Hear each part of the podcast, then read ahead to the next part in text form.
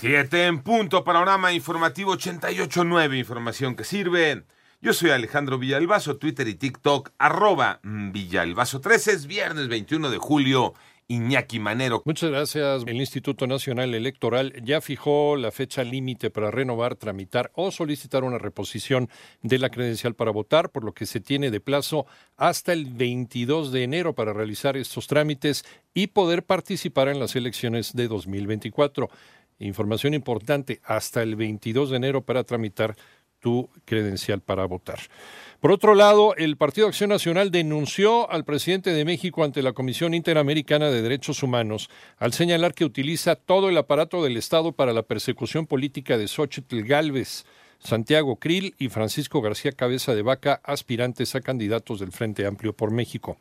En tanto, un juez de distrito en materia administrativa en Ciudad de México emitió un tercer requerimiento en la Comisión Nacional del Deporte para que salde y compruebe los pagos pendientes a las nadadoras y entrenadoras amparadas en un plazo máximo de 24 horas.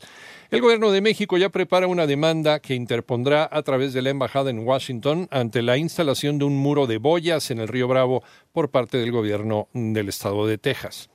Y a tomar precauciones porque nos esperan unos días muy lluviosos en Ciudad de México. Joana Flores. Por distintos fenómenos meteorológicos, la Secretaría de Gestión Integral de Riesgos y Protección Civil advirtió sobre el pronóstico de fuertes lluvias en la capital desde este viernes y durante todo el fin de semana. Alertamiento por fuertes lluvias prácticamente arrancando a partir de mañana y terminando el día lunes. Vamos a tener eh, lluvias puntuales, fuertes, probablemente granizo, actividad eléctrica en la Ciudad de México y es muy importante mencionar que llegaremos hasta probablemente 50 milímetros. Así lo dijo en entrevista exclusiva el director general táctico operativo de la dependencia, Humberto González, mejor conocido como el jefe Tlaloc. Para 88.9 Noticias, Joana Flores. Autoridades sanitarias autorizaron el uso en México de más de 100 dispositivos médicos. Moni Barrera. La Comisión Federal para la Protección contra Riesgos Sanitarios autorizó nuevos insumos para la salud a través del último informe quincenal de ampliación terapéutica que se compone de siete ensayos clínicos, 23 medicamentos y 109 dispositivos médicos. Los nuevos registros sanitarios expedidos a dispositivos médicos se dividen en 55 para atención médica, por ejemplo, válvula cardíaca, transcatéter, catéter de balón de dilatación coronario, sistemas de fijación cervical y sustituto de hueso sintético en 88.9 Noticias. Mónica Barrera. El panorama internacional Irak expulsó a la embajadora de Suecia y una multitud incendió la delegación diplomática de este país escandinavo en Bagdad,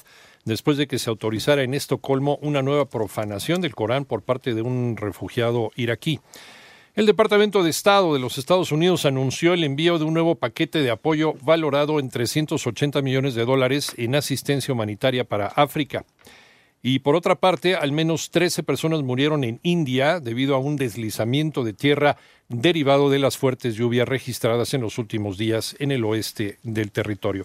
Y hace unos momentos se dio a conocer el fallecimiento de uno de los últimos crooners en inglés, el cantante estadounidense Tony Bennett, a los 96 años de edad, en su ciudad natal allá en Nueva York. Esto fue confirmado por su publicista Sylvia Weiner quien no compartió detalles sobre la causa de la muerte.